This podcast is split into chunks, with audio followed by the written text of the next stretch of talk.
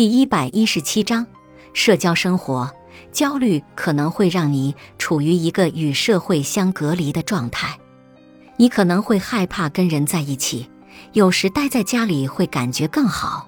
你觉得最安全，这对焦虑障碍患者来说是一个最让人难过和最讽刺的事情，因为社会支持是战胜心理和情绪问题最强大的保护性屏障之一。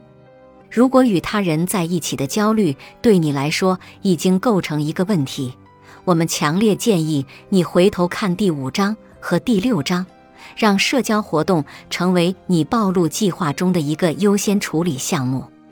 跟他人在一起时变得更舒适的唯一方式就是练习它。但如果你没有许多朋友或机会来进行交际，怎么办？我们在这里给你一些有用的建议，来帮助你获得新的社会支持和重新建立与老朋友的联系。